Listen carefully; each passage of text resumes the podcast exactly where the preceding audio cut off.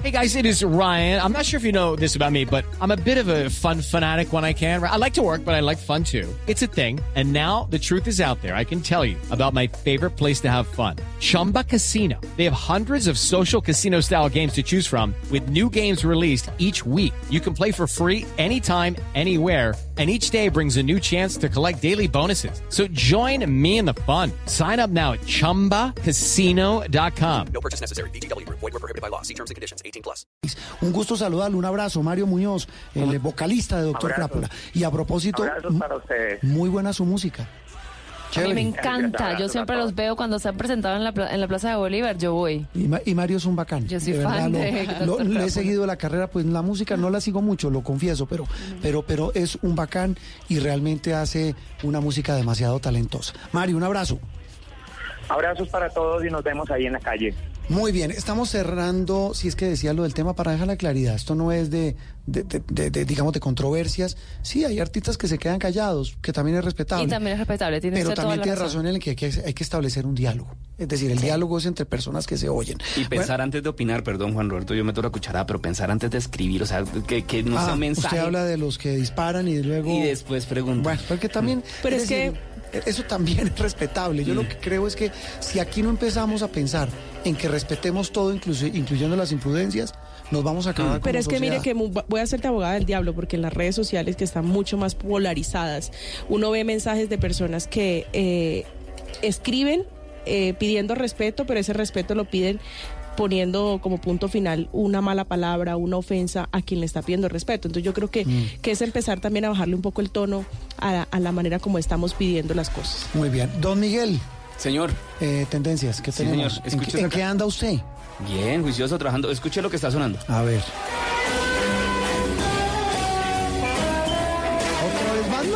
Hombre, ¿cuál No, Batman, Juan Roberto? eso es Eso es Agente 007. 007. Ay, perdón, qué pena, sí, pero se me pareció a Batman. No, Bond, James Bond. Pero este es Bond, el de Loquillo, ¿no? No. El tango de James El- Bond, el ¿no? no, ¿No? no, ese es el Bond, el, el agente secreto, el 007 al servicio de su majestad la reina, que vuelve el próximo año ya con la película número 25, Juan Roberto. ¿Quién la protagoniza? Daniel Craig. Es la última que él protagoniza. Dicen que es la última que él protagoniza. Y, la, y el próximo Bond es ella, ¿no? Exacto, va a ser ella, va a ser ella y parece que es- va a ser una mujer, va a ser una ella de color.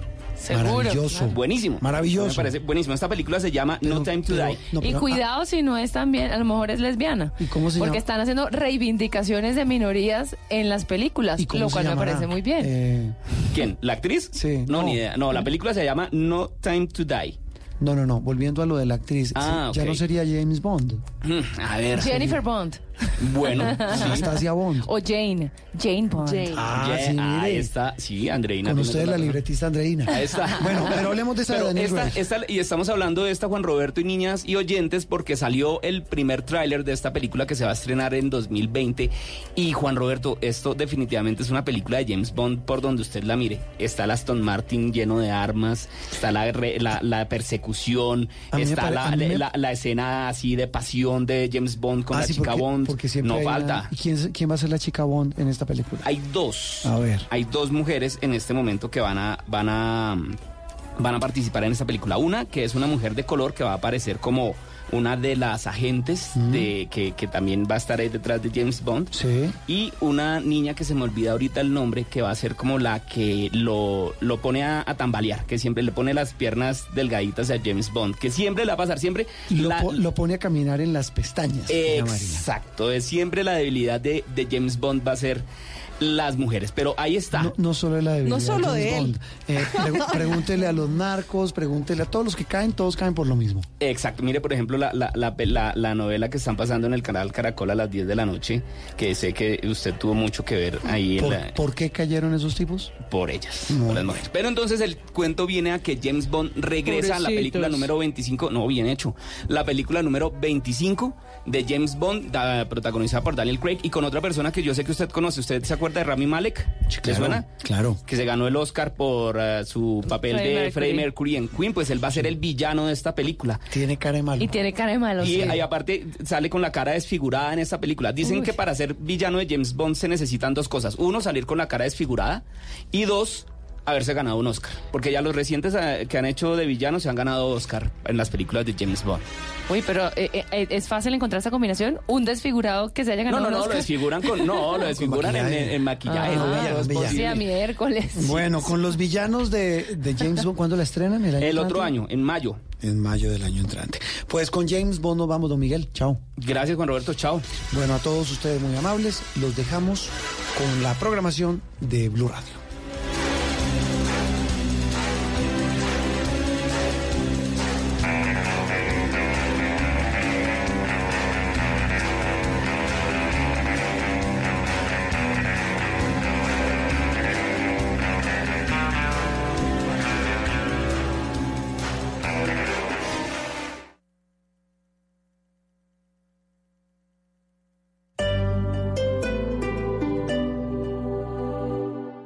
En el Gimnasio Moderno de Bogotá del 8 al 15 de diciembre, la gran feria en Casa de Santa te invita a vivir la magia de la Navidad y el talento de cientos de diseñadores. Ven con tu familia y vive una experiencia inolvidable. Recuerda, Colegio Gimnasio Moderno de Bogotá del 8 al 15 de diciembre en Casa de Santa. El diseño vive en esta Navidad. Invita Blue Radio. El mundo está en tu mano.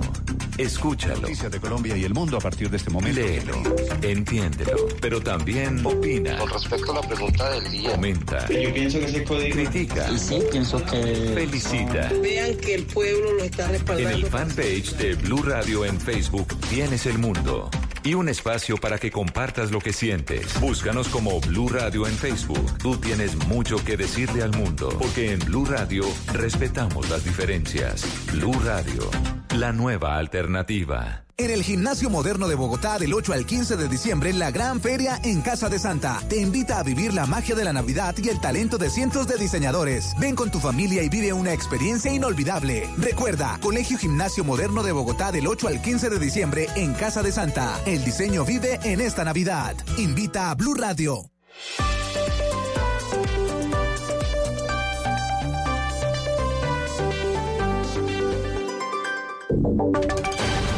Voces y sonidos de Colombia y el mundo en Blue Radio y bluradio.com, porque la verdad es de todos.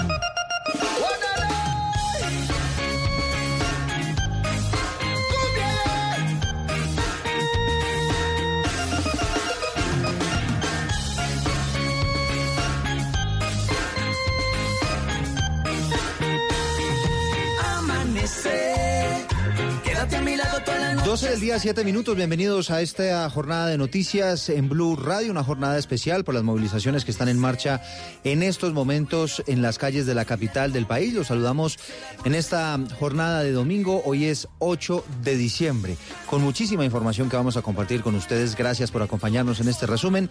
Y en completa calma avanzado y de manera muy lenta ese concierto móvil que están promoviendo decenas de artistas esta mañana para hacer eco de las movilizaciones sociales que llevan más de dos semanas en nuestro país con diversas peticiones al gobierno. Los manifestantes han estado llenos de mensajes mm, de paz, de reconciliación, pero también de exigencias para combatir la injusticia social. Marcela Peña ha sido la reportera de Blue Radio que ha estado acompañando esta tarima móvil y le pregunto, Marcela, por dónde van en estos momentos y cómo ha transcurrido esta movilización a lo largo de toda la mañana.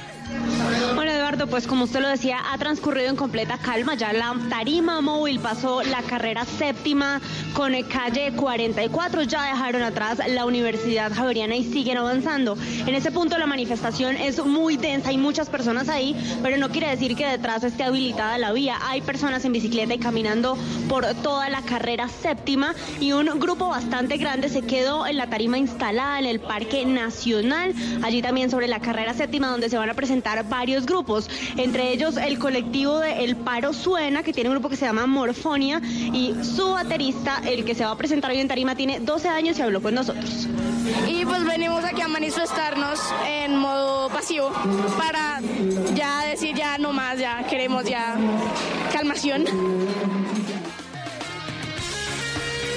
sin duda la estrella de esta jornada ha sido Adriana Lucía, una actriz que ha recibido fuertes, una actriz y cantante que ha recibido fuertes críticas por promover de manera decidida la jornada de hoy. Mire lo que dijo a quienes han intentado, como ella dice, callarla. Muchas gracias porque esto no se trata de partidos políticos. Esto no tiene un trasfondo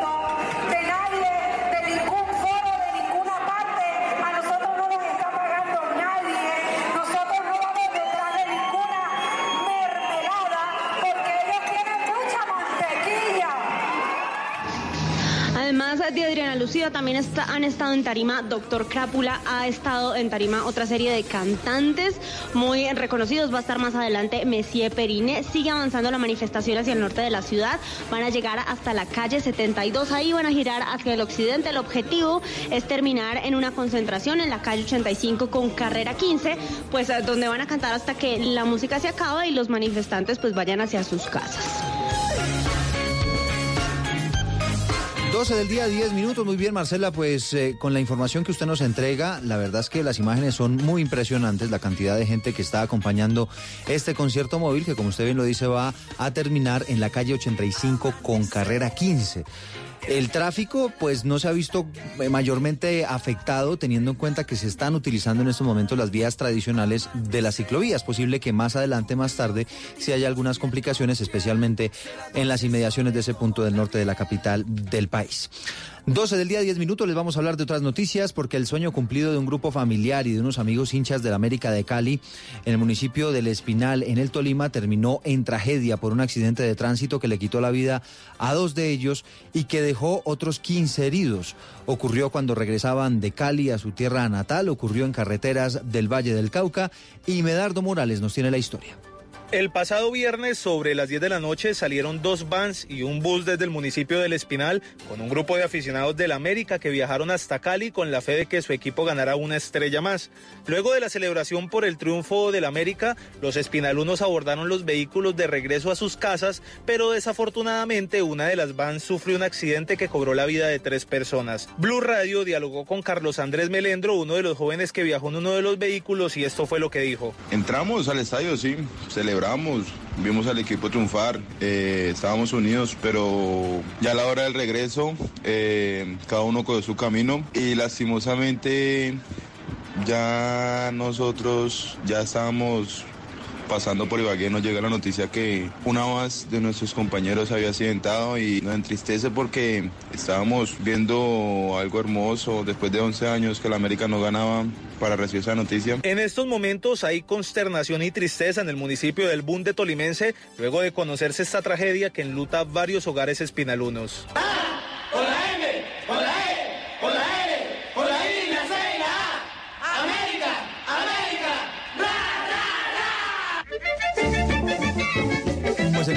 luto que significa ese accidente que ocurrió en el Valle del Cauca, continúan las celebraciones precisamente allí, en la ciudad de Cali. Las autoridades hace minutos entregaron un balance de lo que ha ocurrido precisamente en el marco de todas estas celebraciones.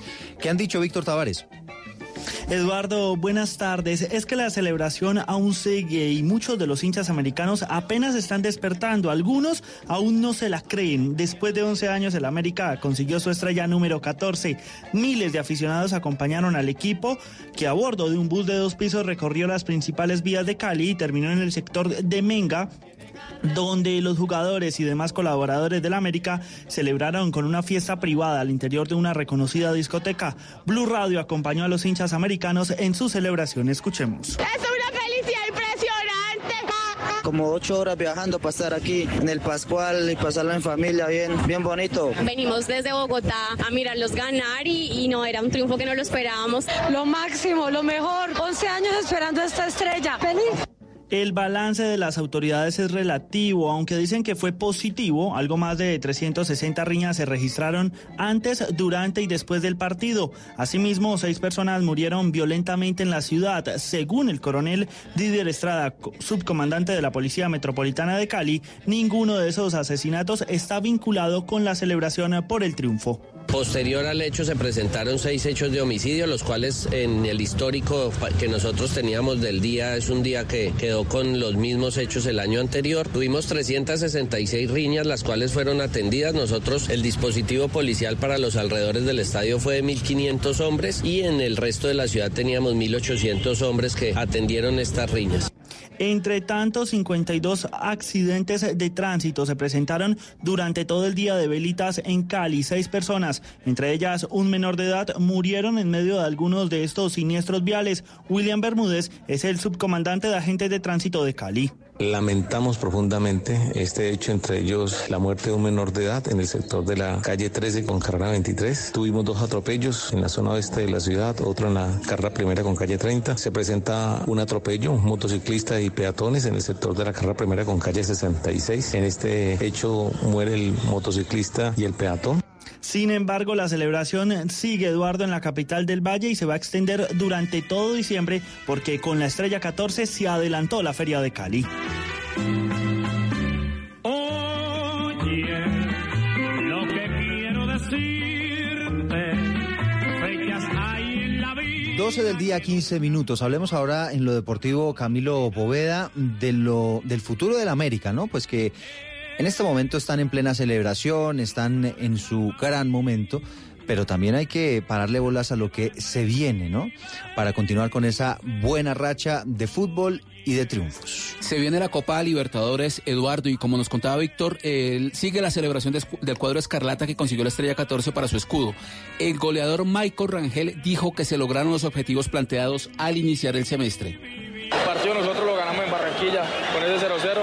Si veían las estadísticas, acá perdimos un solo partido, creo que fue contra Huila. De resto, todo lo ganamos, lo empatamos. Entonces, hicimos un fortín esta casa de nosotros y bueno, sabíamos que acá le íbamos a, romper. Y bueno, gracias a Dios se, se da la oportunidad de quedar campeón. Ganar la final, se logra el objetivo que era ser campeones.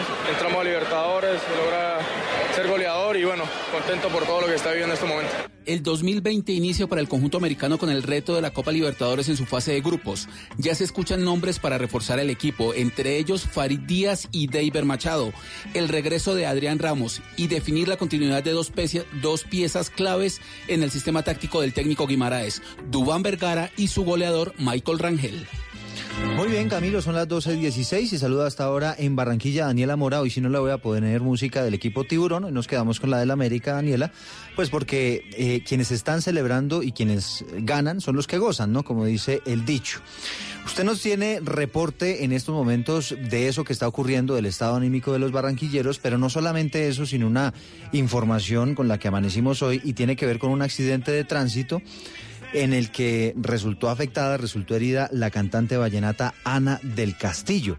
Esta fue la mujer que se puso a pelear en su momento con Poncho Zuleta.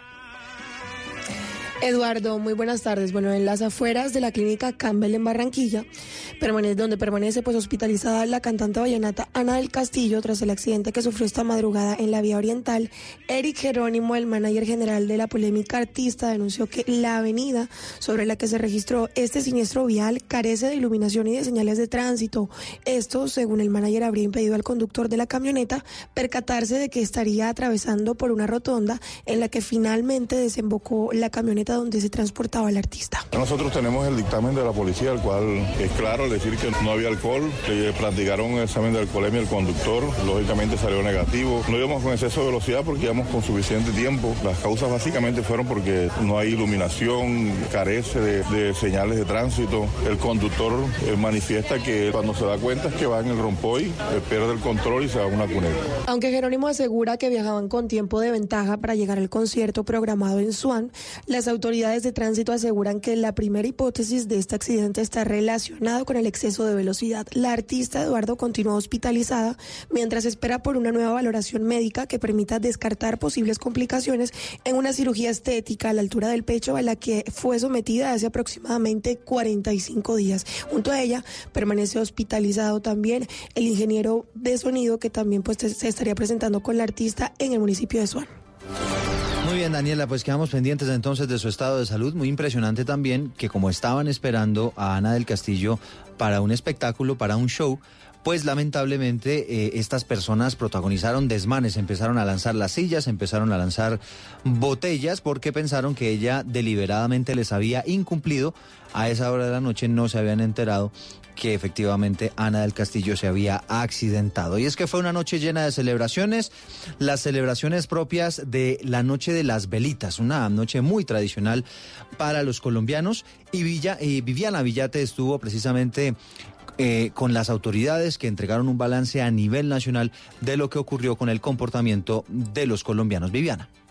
Las secretarías de Salud, Gobierno, Seguridad y Policía entregaron un balance de la noche de velitas en Bogotá. Según el reporte, se registraron 11 casos de quemados por pólvora y una reducción de 60 casos de riña según el año pasado. Luis Enrique Beleño, subdirector de gestión del riesgo de la Secretaría de Salud. Al momento, la unidad de quemados del Hospital Simón Bolívar no registra pacientes hospitalizados. No obstante lo anterior, la ciudad reportó 11 casos de personas afectadas por pólvora. Ninguno de ellos eh, ameritó lesión crítica, ninguno de ellos ameritó hospitalización, fueron atendidos y están de egreso hospitalario. De las personas quemadas, siete son adultas y cuatro menores de edad. Según las autoridades, además hubo una reducción de 4.000 llamadas en la línea 123 y el ingreso de 728 personas al centro de traslado por protección, en la mayoría de los casos por incautación de armas cortopunzantes. Viviana Villate, Blue Radio. 12 del día, 20 minutos. Gracias, Viviana. Una de las regiones más tradicionales en esta época de Navidad y donde sobre todo se utiliza mucha pólvora es el departamento de Antioquia. ¿Cuál fue el balance allá, Valentina Herrera? Eduardo, buenas tardes. En tema de pólvora solamente se registró un caso de persona lesionada. Sin embargo, el tema de la intolerancia sí fue el factor común donde está eh, en esta noche eh, de sábado de velitas en el Valle de Aburrá. Uno de los homicidios se presentó en el municipio de Bello, donde un hombre asesinó a otro porque al parecer la víctima le estaba hablando con la esposa del victimario. El otro caso, según el general Eliezer Camacho, comandante de la Policía Metropolitana, se registró en el centro de Medellín. Allí capturaron a, a una mamá y a su hijo como sospechosos del crimen. Se encuentran dentro de una residencia, el caso del el móvil es precisamente con arma blanca, luego de estar eh, departiendo dentro de la residencia se presenta la, la riña, salen a vía pública y allí es asesinada una persona. De manera inmediata el cuadrante llega al sitio, logra incautar el arma blanca, igualmente la captura de, de una madre y un hijo en este caso. Según el general Eliezer Camacho, también se atendieron 129 riñas en todo el Valle de Aburrá, que dejaron además 10 personas lesionadas, mientras que la Secretaría de Salud de Antioquia solo reportó un caso de quemado con pólvora en el municipio de San Vicente. Son las 12 del día, 21 minutos, avanzamos con más información, vamos al departamento de Bolívar, lamentablemente allí falleció un policía a manos de un joven que le dispara, un joven de nacionalidad venezolana, tiene tan solo 20 años, este joven está detenido y aparentemente lo que ocurrió es que iba en una motocicleta con otra persona, hicieron caso omiso a una señal de pare de los uniformados y en vez de parar empezaron a dispararles. ¿Qué es lo último sobre esta historia, José Donado? La policía en Cartagena está tras la pista del cómplice del ciudadano venezolano de 20 años que asesinó al uniformado William Alejandro Parrado Pedraza de 37 años en Turbaco, Bolívar. El hombre huyó en una moto, General Henry Sanabria. Estamos en la búsqueda del coautor, quien eh, eh, manejaba el vehículo. Esta persona ya ha sido individualizada. Se tiene información que permitirá prontamente su captura a través de un juez con función de control de garantías al cual a través de la Fiscalía pediremos la respectiva orden. El otro policía que resultó herido continúa hospitalizado en una clínica en Cartagena con heridas en la espalda. Son las 12 del día 22 eh, minutos y una noticia política importante que se produjo esta jornada tiene que ver con la renuncia del director de Migración Colombia, del señor Christian Kruger, un hombre que estuvo al frente de esta entidad cinco años que es básicamente la encargada de brindar atención a, eh, a la situación migratoria que se está presentando desde el vecino país de Venezuela. Camila. Eduardo Cristian Kruger, abogado de la Universidad de La Sabana y quien ha ejercido en importantes cargos como asesor de la Fiscalía y secretario del extinto DAS, anunció que no será más el director general de Migración Colombia. Las razones que nos da es que él quiere pasar un año con su familia y decidió que era el momento de irse. En un mensaje enviado a Blue Radio nos aseguró, abro comillas, sí, cinco años que tocó duro y ahora es tiempo para estar con lo más importante de la vida, cierro comillas. Este último cargo, Kruger debió afrontar grandes retos como la migración de venezolanos a territorio colombiano, el cierre de la frontera con Venezuela en 2015 y la expulsión de más de 20 mil colombianos del vecino país. Y a las 12.23 eh, minutos, una riña en las últimas horas en la cárcel de San Gil. Sergio Díaz, ¿qué fue lo que pasó? Así es, buenas tardes. Esta mañana se presentó un enfrentamiento entre dos grupos de internos de la cárcel de San Gil Santander, al parecer por la disputa del dominio del patio donde se encuentran recluidos. En el enfrentamiento con arma blanca, siete hombres resultaron heridos, al igual que un dragoneante por un golpe en la cabeza. Ellos fueron atendidos por personal médico en el centro carcelario.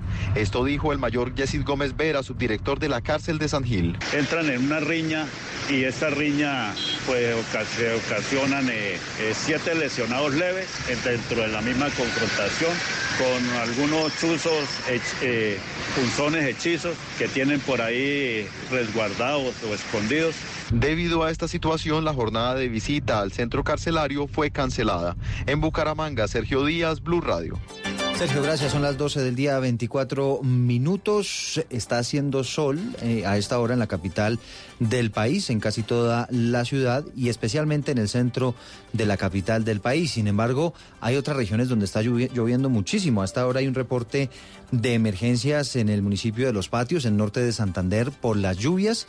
Y precisamente en estos momentos el director de la Unidad Nacional de Gestión del Riesgo, Eduardo José González, está haciendo un sobrevuelo sobre el municipio de Barbacoas en Nariño.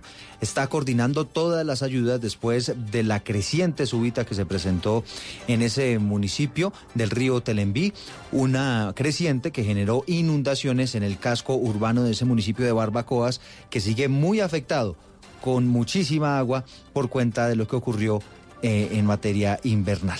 Y vamos a cerrar este resumen de noticias a las 12.25. Hablamos uh, de lo que está ocurriendo en el mundo. Se siguen tensionando las relaciones entre Corea del Norte y los Estados Unidos cuando eh, aparentemente hace algunos meses se veía cómo había acercamientos. María Camila Castro. Eduardo, el mandatario de Estados Unidos, Donald Trump, insistió en que Pyongyang debe concluir la desnuclearización del país. El presidente estadounidense dijo que el líder norcoreano, Kim Jong-un, tiene mucho y hasta todo que perder si da pasos hostiles. Anteriormente, el embajador de Corea del Norte ante la ONU, Kim Son, señaló que la desnuclearización en su país ya está fuera de la mesa en las conversaciones con Estados Unidos. Dijo que no necesitan tener largas conversaciones con Estados Unidos ahora y la desnuclearización ya no está en la mesa de negociaciones.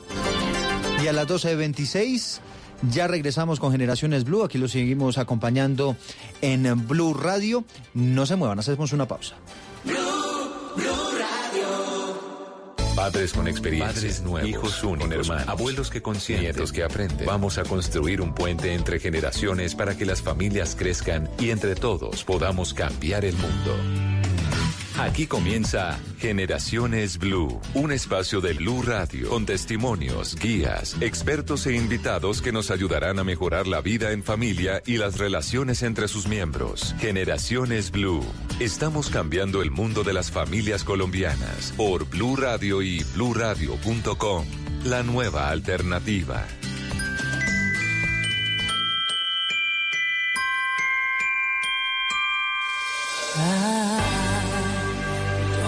Want a lot for Christmas.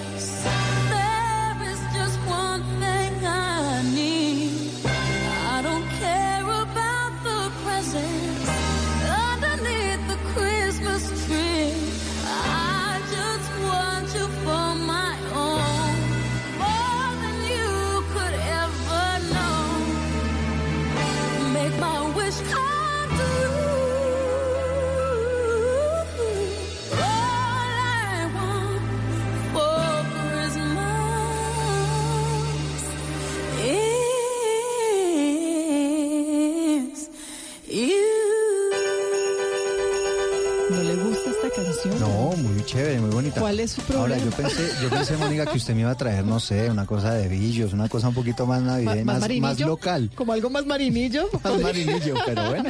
Podría ser. Mar- Mariah Carey. Pero es que esta es una de las famosas, de las más famosas canciones de Navidad en otros países. no mentiras, acá también. Lo importante es que suene. Estéreo. Se la traigo yo. Pues para que nos sintamos un poquito más de Navidad. ¿Cómo le fue ayer ¿no? con las velitas? Bien, muy encendidas. ¿Juicioso? Juiciosísimo. Ah, bueno. Con la familia. Tradición importante. tra- Sí, Yo sí, sí. trabajé, ¿no?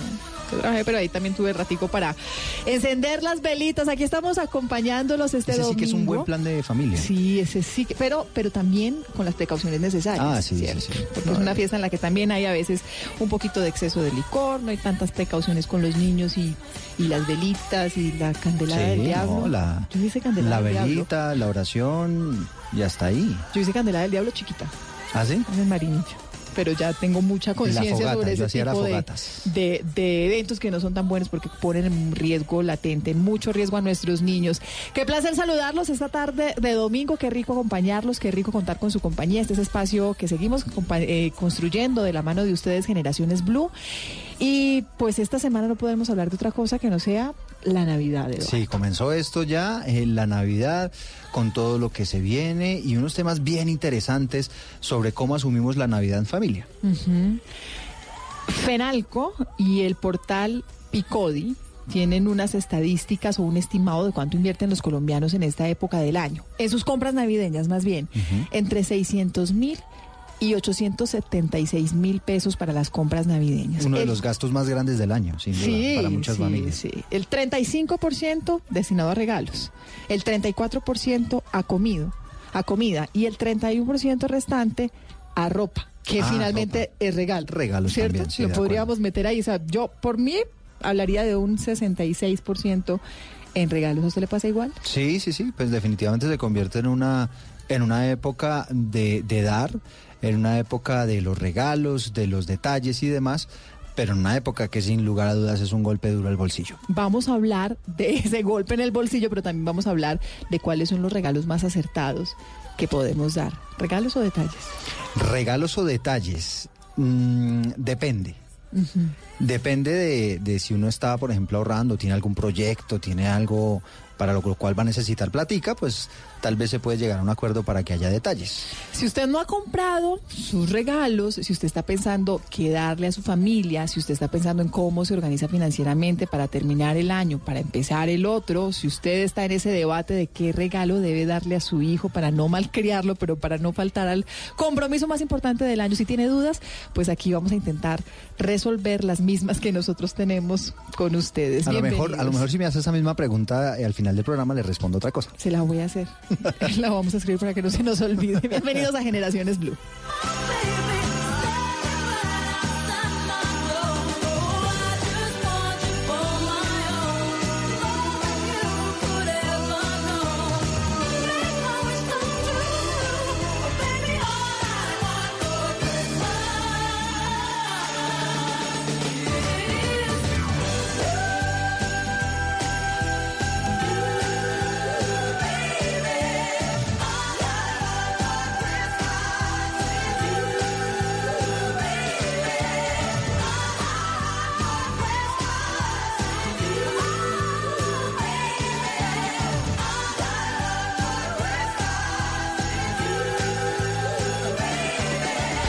Estás escuchando Generaciones Blue.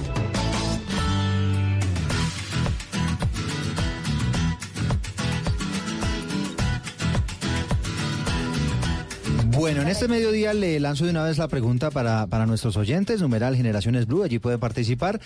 ¿Ustedes de regalos caros o de detallitos en Navidad? Le devuelvo la pregunta a mi querida Mónica. Depende. Pero También le respondo depende. al final del programa, ¿listo? Más bien que lleguemos a ese Usted sí va a ser acuerdo. más cauta. Yo, le- es que depende, o sea, si es para dar detalles, si es para recibir regalos, no mentiras, mentiras. Hablamos en esta época del año de este tema, nuestros invitados muy especiales. Está con nosotros esta tarde Ana Luz Arias Rodríguez, es psicóloga de la Universidad Santo Tomás de Aquino. Bienvenida. Gracias, Ana Luz, Mónica, gracias por muchas acompañarnos. gracias. 25 años de experiencia en trabajos como violencia intrafamiliar, maltrato infantil, matoneo escolar, social, laboral. El manejo de la ira, bueno, ansiedad y depresión. Mm, aquí muchas preguntas para hacerle a la Muchos doctora de, de esos de esos sentimientos que van alrededor de frustraciones en torno a los regalos y los detalles, podría leerse así. Y Sebastián Rodríguez, más conocido en el gremio como Tian Rodríguez, que es asesor financiero sin filtro. Tian, ¿qué tal? bien, todo bien, Bienvenido. gracias. Gracias por acompañarnos. es el que nos va a apretar el bolsillo. Ay, no es, venga, es que ahí no. Sí, se- no, sí, no. Ay, sí, déjenos también meter un poquito la mano al bolsillo. Empezamos hablando de detalles y regalos. Sí, sí, sí. ¿Cierto?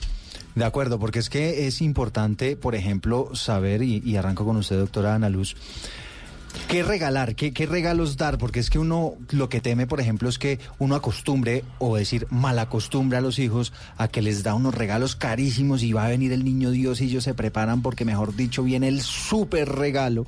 Pero obviamente no siempre está, están las familias en las condiciones de dar unos súper regalos. Entonces, ¿cómo manejar, por ejemplo, ese tema para los niños? Que no se convierta además esto en una celebración simplemente material.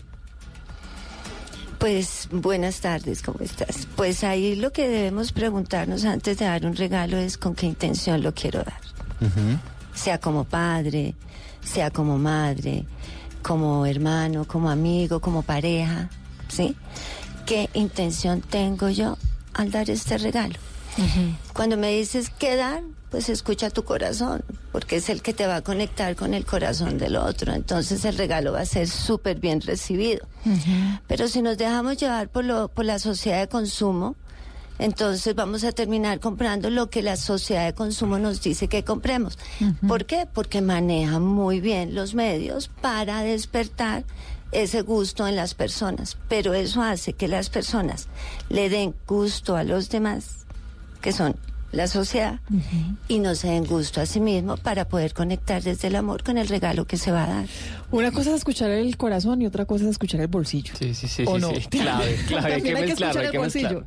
Sí, sí, sí, emocionalmente por escuchar el corazón, puede que inclusive muchas personas decían que su corazón es muy amplio. ¿Verdad? Entonces, sí, sí, sí, hay que cruzar también, o sea, sí entiendo lo del corazón, yo normalmente doy regalos muy bonitos, de bajo costo y impactan la vida fuertemente de mi familia. Sin Para embargo, eso hay que ser un poquito creativos también. Exactamente. La creatividad es clave en ese momento, en el dar de corazón, pero, pero sí hay que tener un poco el lado, yo lo digo así, el lado racional claro, porque pues no es justo con tu bolsillo también ampliar la tarjeta de crédito o el gasto a lo que tu corazón diga. Como que también creo que hay que meterle un poquito de racionalidad y corazón al mismo tiempo y es una cosa que se logra sí o sí. Pero miren que es que no es tampoco tan sencillo. Si uno, si uno hace la tarea juicioso de pensar en qué regalar y si uno se hace la tarea juicioso de decir qué quisiera, que sí, qué, qué- qué regalo puede ser acertado, si uno piensa en la otra persona, eso quita un montón de tiempo. A veces lo más fácil es salir con una tarjeta, no pensar ni en cuánto es ni nada, sino cumplir con un, con un compromiso y ya está. El famoso bono. Pero cuando uno, cuando, cuando usted tiene tiempo de pensar en un regalo y cuando puede buscar la estrategia de hacer un regalo que sea acertado a la persona, no necesariamente tiene que ser un regalo costoso, sino que una- un regalo que, es- que, que sea completamente acertado. Eso de- es, es desgastante porque es de tiempo, de conocimiento eh, Y y, de no pensar, es de cumplir y pensar, ya con la tarea de dar un regalo. La otra, que también es uno de los temas que uno tendría que pensar mucho, eh, Ana Luz, es los hijos. Joaquín tiene tres años y, y el regalo de Navidad para él puede ser un regalo de 10 mil pesos o de 100 mil pesos o, de, un- 500 mil de pesos. millones de pesos. Y él no va a entender la diferencia de que tiene una implicación monetaria distinta. Para él simplemente es su regalo de Navidad. A veces nosotros somos los que nos ponemos esas taras. Exactamente, porque pues los, los hijos crecen en sus expectativas de acuerdo a las semillas que les siembran los padres. Si los padres desde chiquitos les enseñan a los hijos a materializar los sentimientos, pues los sentimientos se van a materializar. Pero si los padres desde chiquitos les siembran a ellos una libertad en, en el recibir, porque aquí hay que aclarar algo. El progenitor del mismo sexo te enseña a dar y el progenitor del sexo contrario te enseña a recibir. Entonces tenemos que tener claro las fuentes esas para unirlos al material, a lo eso, material. ¿Eso por qué se da? Porque se da así. Por- es la naturaleza por la simple naturaleza. ¿sí? El, el- el padre del mismo sexo te enseña a dar amor y a, a amarte a ti mismo. Y el contrario te enseña a recibir amor. Entonces, si los hijos no ven una buena estructura de relación entre sus padres, pues simplemente no va a tener claro recibir o dar amor. Mm. Doctora Ana Luz, usted veo acá es experta también en el tema de matoneo escolar. Y cuando los niños van creciendo, pues seguramente entonces entran de vacaciones y entonces hablan de que les trajo el niño Dios y entonces sale un niño que le regalaron el carro de dos millones de pesos, automático, no sé qué tal, y sale el otro niño que le regalaron pues un, un- muñequito un poquito más modesto. Entonces, ese manejo, cómo, cómo dárselo en las familias y cómo, digamos, preparar a los niños para, para que se enfrenten a ese escenario que se da, sin lugar a dudas, en los colegios. Pues esos escenarios son muy naturales, hacen parte del proceso de crecimiento y evolución de todos los seres humanos, porque eso nos lleva a la competitividad, a la envidia, a la inspiración, ¿sí? Y eso hay que permitírselo a los hijos, porque si no, entonces el espíritu competitivo o el espíritu de inspiración o el espíritu de dar sin esperar nada a cambio, pues se va, se va adquiriendo en ese proceso. Entonces, simplemente lo que los padres le transmitan a los hijos, los hijos enfrentarán la vida de esa manera. Y si tenemos que materializar esas cosas, Diane, si tenemos que pensar en, en cómo se estructura uno financieramente en esta época del año, para no tener tampoco ese tipo de ansiedades, de frustraciones, porque es una época en la que se gasta un montón. Total, total. Hay, hay dos formas para hacer eso. Una es programarlo y probablemente en el momento en que la mayoría de personas están escuchándonos ya no se programaron. Yo. Yo, pero además Check. todos los años. Exacto, yo todos los años, ojalá a partir de hoy no sea así. O sea, ir ahorrando como mes a mes, más o Tal menos. cual, eso, eso, eso es uno de los multi- de las múltiples cosas a través de las cuales hay que ahorrar. O sea, regalos de Navidad es uno, pero soda, tecnomecánica, en fin, hay una infinidad de gastos en los que uno tiene que ahorrar para largo plazo. Ah, sí, porque uno le llega a la prima y uno no piensa, no se acuerda que eso existe durante el año que viene. Jamás, jamás. Fíjate, Dime. y fíjate que ahí comienza la relación con el dinero. Total, total. Y ahí comienza la relación de cómo le enseñas tú a tus hijos cómo es la relación con el dinero. Ahí es importante también, va ligado. Total. Entonces es mucho más regalo enseñarle a los hijos una buena relación con el dinero desde el principio y no transmitirles la ansiedad de cumplir con los requisitos de hacer felices a los demás y llenarnos de ansiedad. ¿Por, ¿por Y qué? después que vean al papá en Y marzo después ellos repiten lo mismo. pidiéndole a un gota a gota por ahí para poder pagar el, el regalo de. Exacto, entonces es más regalo dar el regalo de una buena relación con el dinero. Cuando no se puede, no se puede. El hijo tendrá la capacidad de desarrollar eso porque para eso vino. De acuerdo, total, total. Entonces, por un lado está, ojalá, si no fue este año, para el próximo año, programen un ahorro mensualizado para regalos de Navidad. Hoy las aplicaciones, Bancolombia, Da Vivienda, Nequi, o sea, hay una infinidad de, de aplicaciones en Colombia que te permiten generar unos, unos bolsillos. Entonces, vas a abrir un bolsillo que se llama Navidad y vas a destinar 50 mil, 20 mil, 30 mil, 100 mil pesos mensuales. Y así cuando llegue Navidad 2020, estás listo o lista. ¿Qué sucede? Hay personas que ya no lo planearon. O sea, les va a tocar sí o sí utilizar las tan famosas tarjetas de crédito. O sea, va a pasar eso en las familias en la gran mayoría. Mi recomendación, y digamos que ayer hice un, video explicándolo, ojalá lo logren explicar acá, es lo más importante es no afectar el flujo de caja. ¿Qué es eso? Si tú vas a comprar regalos de Navidad y vas a probablemente pagar tus vacaciones con tarjeta de crédito y vas a ponerlo a tres cuotas, probablemente la cuota de enero te va a llegar gigante. Lo que pasa es que tu salario no te va a dar para pagar esa cuota, que significa que vas a tener que hacer un avance en otra tarjeta de crédito y empezar a hacer lo que se llama la gimnasia financiera, muchas personas lo dicen así. Mi recomendación, aunque no es la mejor, si ya no lo lograste, ya no ahorraste, ya estás, ya la prima no te alcanzó porque tenías otros compromisos, es utiliza la bendita tarjeta de crédito. Pero cuide el flujo de caja. Pero cuiden el flujo de caja, es decir, difiéralo a 60 meses, a 36 meses, A lo que más se pueda. más se pueda. ¿En serio? Sí, ya Porque vamos es que allá, ya nosotros, vamos es que, allá. pero ¿sabe por qué me llama mucho la atención? Porque es que de verdad la recomendación siempre, si va a usar la tarjeta que sea una sola cuota. Claro, es lo pero- que a uno siempre le claro, dicen. sí, Pero si usted hace, eh, no sé, un determinado número de compras y todas a una cuota, pues yo no efectivamente, de 700. efectivamente llega enero y se le va el sueldo en pagar la tarjeta y no Claro, tiene para el mercado, no tiene para... Pero vea, pero vea que esa advertencia, de verdad, yo que soy tan torpe financieramente, porque a- gracias a Dios mi marido es administrador de empresas, pero, pero yo soy muy torpe financieramente. Yo soy, yo tengo en la cabeza que es que todo hay que pasarle una cuota porque es lo que más eficiente es es lo que mi me dice. Que es lo que también. No, Pero es el consejo que siempre he escuchado. Obviamente pasarlo a una cuota es el ideal. O sea, uno puede ganar plata con las tarjetas de crédito. Eso es una, ra- es, un- es una, es una, es algo que puede suceder. Tú puedes ganar plata con las tarjetas de crédito. Sin embargo, no es el tema de hoy. El tema es si ya la embarré y no ahorré, ¿qué hago? En enero está invitado otra vez a En otro. Enero, si quieres, yo vuelvo acá y les digo cómo hacer un presupuesto y cómo ganar plata con la tarjeta de crédito. eh, en fin, pero hoy estamos hablando de ¿Cómo hacer si ya no hice nada? Ya no ahorré, ya me gasté la prima y tengo que, en mi cabeza, tengo que igual todavía regalos de Navidad. Mi recomendación es raya la tarjeta de crédito y difiéralo la mayor cantidad de cuotas que pueda, ¿verdad? Eso no, no, eso va a hacer que tu flujo de caja en enero no se afecte tanto. O sea, vas a tener plata extra y no vas a estar refinanciando por aquí, llamando al gota a gota por acá, a tu papá para que te preste para pagar la cuota. Eso sí es supremamente importante que empieces a utilizar figuras para pagar esas cuotas lo antes posible.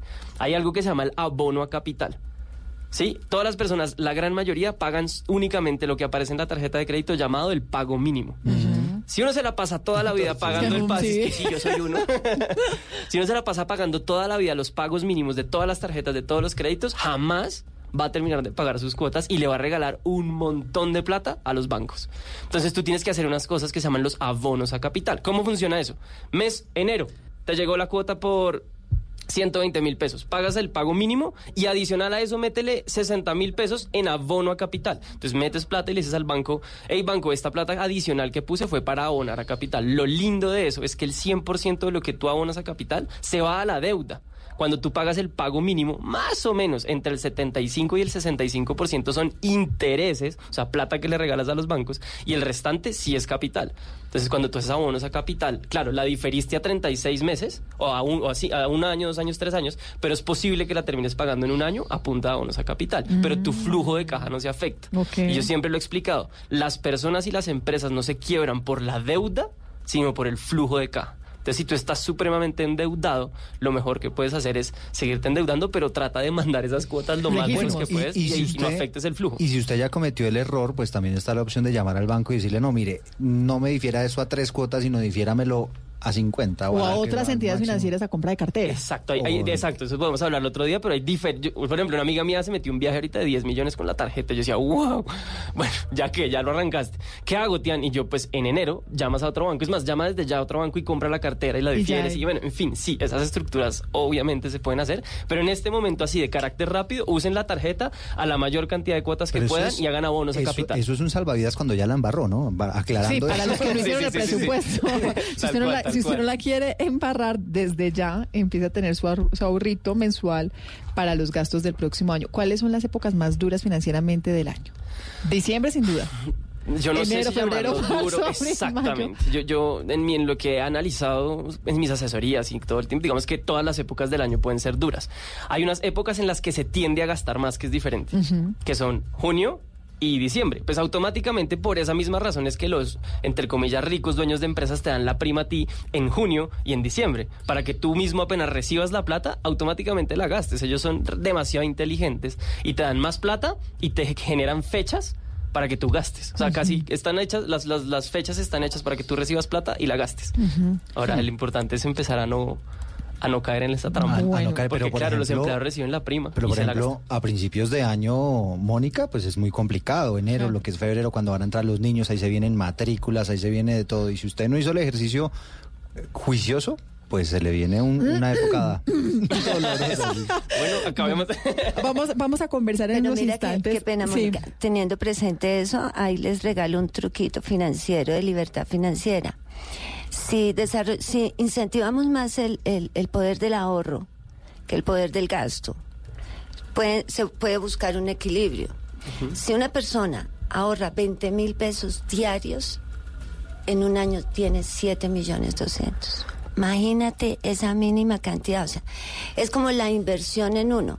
Cuando yo recibo dinero, ¿cuánto me merezco yo por todo eso que yo le trabajé al dinero? Entonces saco un 10% para saber que estoy invirtiendo en mí y no tenga que llegar a esos apretones de tarjeta de crédito, porque ya pasé por eso. ¿Sabes, sabes cuántos, son, cuántos son 25 mil en 30 años en un banco? 163 millones de pesos. Bueno, Imagínese. Mentiras, 1063 millones de pesos. mil, mil Si ahorras sesenta. 25 mil pesos diarios durante 30 años en un banco, en 30 años tienes 1063 millones. En un ¿Quiere- banco, que es un negocio malísimo. ¿Quiere que le cuente la que yo hago? Cuente. Yo tengo ahí una, un guardadito. ¿Un marranito? Y entonces, cuando va a hacer una compra grande, esas que son extraordinarias, no las de Navidad, sino tiene uno que comprar eh, alguna cosa, un teléfono, alguna cosa, pues entonces me presto yo mismo. Y yo mismo me cobro un interés chiquito y entonces lo que termino es dándole a un año un poquito más de capital a esa práctica que tengo guardada. A mí también me presta mi marido. ¿Intereses, No, pero intereses? sí, sí son estructuras, sí son estructuras financieras que funcionan. En el hogar funcionan. En mi caso funcionan, porque de verdad en mi casa hay un- en, en- en mi casa somos, somos dos con distancias muy, muy grandes en fre- frente al manejo de lo financiero. Y yo que soy muy desordenada y él que es que es muy juicioso, tenemos algunas, algunas estrategias para que funcionemos también como, como lo que es una, un hogar, que es una empresa también en torno a lo que tiene que Es ser. una empresa, de acuerdo. Pensemos, pensemos en, en la magia de esta época y en las ofertas, desde los dos puntos de vista. La respuesta ahorita después del corte, pero desde los dos puntos de vista, esas ofertas, lo que nos planteaba, nos planteaba Ana Luz en torno a lo que empieza a entrarle en la cabeza a los niños que están viendo televisión y los juguetes y el tipo de juguetes y el tipo de regalos que están pidiendo y también esas ofertas que financieramente lo están apretando a uno si son tan reales o no, para que tengamos esos dos puntos de vista. Eso lo conversamos después del corte. Ya regresamos con Generaciones Blue. El mundo está en tu mano. Escúchalo. Noticias de Colombia y el mundo a partir de este momento. Léelo, entiéndelo, pero también opina. Con respecto a la pregunta del día. Comenta. Yo pienso que ese código. Critica. Y sí, pienso que. Felicita. Vean que el pueblo lo está En respaldando. el fanpage de Blue Radio en Facebook tienes el mundo y un espacio para que compartas lo que sientes. Búscanos como Blue Radio en Facebook. Tú tienes mucho que decirle al mundo, porque en Blue Radio respetamos las diferencias. Blue Radio, la nueva alternativa. Continuamos con Generaciones Blue.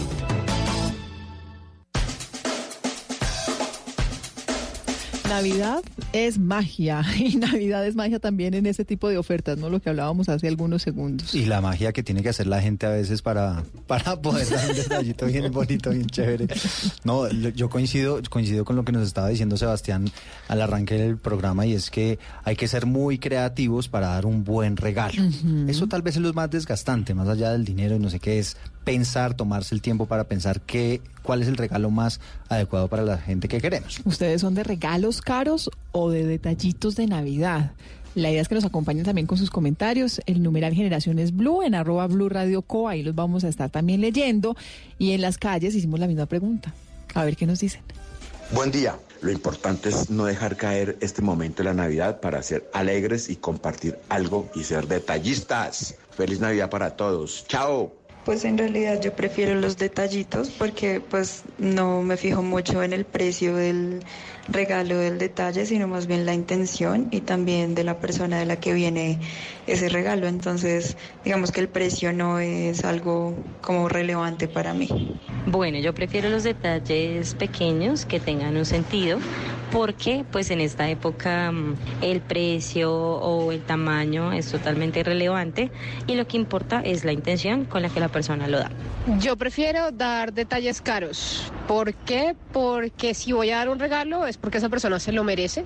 Eh, sea porque la quiero mucho, porque se ha portado muy bien, porque es una muy buena persona. Entonces yo sí escojo muy bien a las personas a las que le quiero regalar para regalarles algo que en serio sepa que van con su personalidad, con lo que les gusta eh, y que sea un regalo pensado para esa persona. Por eso sí prefiero que sea un poquito más caro.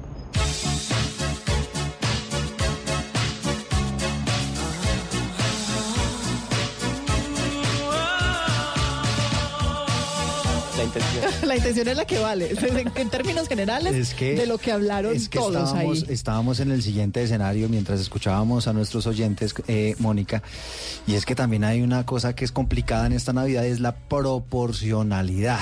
Imagínese, usted le sale a su esposa, o en este caso a su esposo, con Mm. un detallito, y resulta que su esposo sí le sale con tremendo regalo poderoso en Navidad. Y pues claro, uno se No, siente mal. importa. Uno se siente mal. ¿Eso, eso se debería acordar antes, Ana Luz? ¿O, o cómo, cómo va a darle manejo a ese tema? Lo que pasa es que, vuelvo e insisto, mis manejos son más de intenciones en, el, en, en- en- en lo que tú vas a dar. Si tú le vas a dar un regalo costoso a tu esposa porque te portaste mal la semana pasada, porque hiciste algo, sé claro contigo. Si quieres con ese, con ese regalo que sea feliz y que se lo disfrute, es otra intención. O sea, la intención es la que se siembra, el regalo es lo que se recibe. ¿sí? Pero la intención es la que queda sembrada en- en esa cosa material, ¿sí? O sea, sin importar el costo, sin importar lo que me costó a mí, no sé qué, dependiendo de la Siempre. utilidad que le encuentre esa persona, ese regalo, con el cariño que uno se lo dé, eso es lo que tiene, lo que debe Hay primar. que ¿no? tener claro, hay que primar es el sentimiento porque si no metalizamos los sentimientos. Mm. Si hablamos demasiado, claro que los regalos son una delicia. Yo soy feliz recibiendo regalos y soy feliz dándolos también, pero teniendo claro la intención de mi felicidad al serlo y al hacerlo. Yo, yo, yo creo que de todas formas también es, ese punto es muy importante porque a veces uno cuando habla de regalos muy grandes, en, en el caso, en mi caso particular, muchas veces también uno Venga, siente baje como... al parqueadero que le tengo su regalo. No, pero además uno, pero uno siente que es que, pero ¿en qué momento uno empieza a sentir que es que me están comprando? O sea, ¿en qué momento uno empieza a sentir Se es que me están... Sí, claro, ya se va es al otro lado. Y, y vuelvo a lo mismo que decía en- hace algunos instantes, es que no están pensando en qué quisiera yo, que puede ser útil para mí, qué me gusta a mí, no me conoce, que me da un regalo que pues puede ser muy costoso, pero no es lo que yo hubiera esperado, lo que, lo que me hubiera gustado. Al contrario, cuando es algo, importante, sí. cuando es algo que es pensado para mí, que Claro. sorprende, es doble, Mira que doblemente alegre. Yo, yo quiero compartirte como, como yo le he dado regalos de Navidad los últimos años a mi familia y me ha costado máximo 50 mil pesos. A mí que me encanta hacer imprimir fotos, por ejemplo, una foto del año divina de mi papá y mía, muy grande, y atrás escribirle una carta. O sea, me voy a un sitio solo, cerrado, y le escribo una carta a mi papá, en donde inclusive lloro de la emoción con la que le escribo esa carta a mi viejo. Y mira que si tú te pones a ver todos los regalos de Navidad que yo he dado en cartas, en fotos, eso, todos están en corchos. Mi papá lo tiene en la mesa de noche. Mi papá es un ser humano cero emocional y ahí la tiene. Porque el impacto emocional y la intención con la que yo hice el regalo es muy chévere. Entonces, eso es un ejemplo de, un regalo que yo he dado económico. Otro fue a una novia, le hice una carrera de observación, ¿sí? Como le hice pistas por todo Bogotá. Entonces le puse una, le hice una carta y le puse rayitas al- en letras que ella tenía que ir completando y eso le iba llevando a diferentes sitios en Bogotá. Súper barato, es un masaje de 30 mil de media hora. Después iba a, a Candy's Factory a recoger un regalo de 50 mil en dulces, pero tenía que bailar la Macarena antes de y mandarme un video. O sea, fue una carrera de observación súper chévere que yo le creé a mi novia y quedó feliz. Y al final estaba yo en la casa con un letrero, no sé. Pero eso no me costó nada y fue un súper... Y la tuve todo el día entretenida porque yo tenía que trabajar todo el día. doblemente. Y doblemente sobrinos, brillante. por ejemplo, son muy chiquitos todavía, como Joaquín es que se llama tu? Sí. Joaquín. Y yo negocio todos los años con Papá Noel para que él vaya a mi casa a entregarlo. O sea, de las pocas casas que Papá Noel va en Bogotá es a la, de mi, a la mía. Entonces yo logro hacer una negociación, voy a todo el tema y ellos jamás se van a olvidar que Papá Noel les ha llevado Espere, los espere, regalos. espere. Apaguen un momentico el radio. Usted se disfraza a Papá Noel. ¿Cuánto vale? Ah, no, ya, ahora sí, ya pueden bromear, ya pueden- Y, Sí, y- claro. y esa negociación con, con, pues, con la gente de Papá Noel me cuesta 60 mil, 80 mil pesos, bien chévere. Y pues ahí está. que al final también hacen las diferencias y generan toda esa... eh, Que al final es eso, ¿no, Mónica? Uno se pone a ese pensar. sentimiento alrededor de lo que es un buen regalo. Y la Navidad también es, es eso, es como reforzar y eh, esos lazos, eh, reafianzar todas esas relaciones, recordarle a esa persona que lastima a través de un detalle, hombre, no tiene que ser una cosa costosísima, porque es que lo que, lo que decía Ana Luz, materializar ese cariño pues es, es muy complejo. ¿no? Bueno, ahora bien, vamos a plantear el escenario a la luz de, los, de lo que sí pasa y que pasa con mucha frecuencia y no de malas intenciones. Al contrario, un papá que ahorra todo un año porque quiere darle a su hijo una bicicleta, aún no Un buen regalo siempre en Navidad, o un regalo caro, un re- Sí. no, no- no pongamos el Eso, ejemplo de regalo, pero un regalo costosísimo. Y el papá lo ha tenido casi que como, como un objetivo en todo su año regalarle ese regalo costosísimo a su hijo. Llega la Navidad y tiene cualquier inconveniente y no se lo puede dar. Las frustraciones, cómo manejan los papás esas frustraciones, esa frustración de no poderle dar a su hijo lo que quiere, lo que estaba esperando, cómo, cómo manejar ese tema y cómo manejarlo también con los niños cuando no reciben el regalo que pidieron en la carta a Santa o que le pidieron al niño Dios. Pues más que no poder recibir el regalo es regalarle al hijo la capacidad de adaptación a los cambios. Hijo, pasó esto. No puedo darte. Es enseñarle al hijo que hubo una intención de darte un regalo y hacerte feliz, pero a última hora sucedió esto. El mejor regalo ahí es enseñarle a desarrollar una capacidad de flexibilización a los cambios. Claro. Y de frustración. Pero es que Porque además ¿qué tal nosotros lo construimos al al revés. hijo? Uno todo el año está diciendo, es que si se porta mal no se lo va a traer, es que si, si Ah, no está juicioso no se lo va a traer, es que y todo el- y todo diciembre estamos ya escribió la carta, ¿qué Entonces es lo que no le va a pedir? ¿Qué es lo que le va a pedir? ¿Qué es lo que le va a pedir? y el día no preguntemos la intención de ese regalo. Nuevamente volvemos al nuevo punto. ¿Cuál es la mi intención? Ah, porque ganó el año. Ah, es que lo estimulo para que siga estudiando. ¿Cuál es mi intención? Para que me obedezca. Ah, porque quiero que me obedezca. Tenemos que tener claro la intención de los regalos, pero cuando eso no se puede dar, el niño viene en capacidad de enfrentar eso. Lo que pasa es que con el tiempo eso genera una frustración, una victimización frente a los demás. Pero después al transformar esa experiencia uno le puede decir, wow, tenías la capacidad de atravesar eso, la viviste y mira dónde estás. Sí, no hay que sembrarles de que porque no hay regalo, wow, qué frustración, me siento mal, porque les sembramos eso a ellos, después ellos van a repetir lo mismo con sus hijos. Cosa de enseñarle que también hay malos momentos. Que ¿no? también, y que hay que, ese es un regalo, la flexibilización al cambio, una muerte, un accidente, una caída, cualquier cantidad de cosas son mejores regalos. Ujú. Y en ese y en ese escenario eh, el espacio de la Navidad, el 24 de diciembre, todos alrededor del árbol y un montón de primos destapando regalos. Y los niños viendo que unos reciben unas cosas, otros otros y ellos otras.